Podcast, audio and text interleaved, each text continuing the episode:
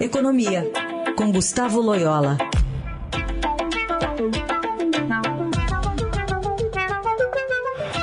Tudo bem, Loyola? Bom dia. Loyola está conosco? Alô, bom dia, Loyola. Está nos ouvindo? Estou ouvindo. Tô ah, ouvindo, agora sim, Bom agora dia. chegou aqui você. Bom dia. Vamos falar um pouquinho sobre as movimentações desde sexta-feira passada em relação aos Estados Unidos, quebra de dois bancos regionais, pressão sobre o Fed em relação à taxa de juros alta lá nos Estados Unidos, que pode, de alguma forma, influenciar o trabalho do Banco Central aqui? Bom, é, a, a- a quebra do- dos bancos realmente é, po- poderia é, levar a, a uma mudança na política monetária americana né, se houvesse um risco sistêmico, ou seja, um risco de uma quebra generalizada, né? É, ou, ou de uma redução muito forte do, do crédito, assim, em função dessa, dessa, é, dessa quebra. Mas ah, aparentemente a questão está mais circunscrita. O Fed agiu, o Fed as outras autoridades, FDIC, agiram rapidamente, né, para resolver o problema do banco. É, deram garantias que nenhum eh, depositante vai eh, perder dinheiro. O Fed, por outro lado, criou uma linha de, de crédito também eh, para eh,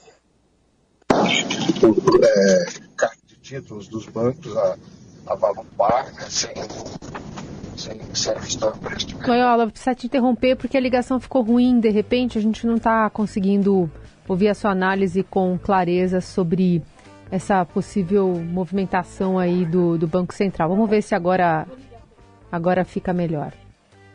Acredito que agora vai melhorar. Agora sim, vamos lá. É, é, eu dizia então que é, a- o Fed e as outras autoridades é, de supervisão americana é, trabalharam para circunscrever é, os efeitos da crise do, desses dois bancos regionais americanos, né? E, e, inclusive criando linha de crédito é, é, para financiar títulos né, do Tesouro Americano na carteira dos bancos a, a, a valor par, né? ou seja, sem, sem colocar valor de mercado. E, e isso deve circunscrever a crise ah, e, e- e impactar menos a política monetária americana. Quer dizer, ainda é cedo para dizer se os juros dos Estados Unidos eh, vão, vão parar de subir ou, ou, ou mesmo cair, né, porque a inflação lá ainda continua eh, fora um pouco do, do, daquilo que o Fed objetiva. É, a própria atividade econômica americana ainda está aquecida, mas é, temos que aguardar aqui mais um tempo para ver é, qual o resultado dessas medidas aí que foram adotadas em resposta ao problema do, é, do banco SVB, né?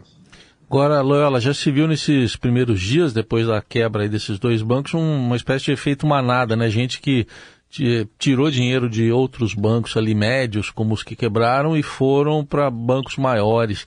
É, isso aí como é que pode refletir no, no mercado bancário? É, uh, quer dizer, o, o- o receio do- do- do- das autoridades financeiras americanas é justamente com os bancos médios, né? E porque eles têm situações, é, é, não digo iguais, né, ao SBB, mas um pouco parecidas, né? Tem é, uma grande dependência de depósitos no atacado, grandes depósitos, tem uma concentração regional e tal. É, mas nenhum deles é, aparentemente tem é, os problemas de maneira tão grave quanto o SVB, né?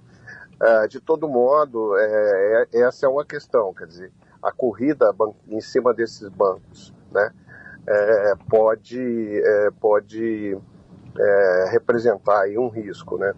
É, o SPB também tinha uma característica que a grande parte, como eu mencionei, a grande parte dos depósitos não era garantida pelo, pelo FDIC, né? Que até 250 mil dólares tem esse seguro garantia. E os outros bancos médios, essa situação é um pouco melhor, tá? Então isso também ajuda a estabilizar a captação desses bancos, né? É, então é, é, é isso que a gente tem que observar nos próximos dias, né, é, se esses bancos médicos vão, vão aguentar aí é, principalmente agora com essas medidas um, que foram adotadas é, é, pelos reguladores americanos e pelo Fed. Né? Muito bem. E da parte de expectativa sobre a nova âncora fiscal pressionando aqui o nosso Banco Central e taxa Selic, deve fazer alguma cócega?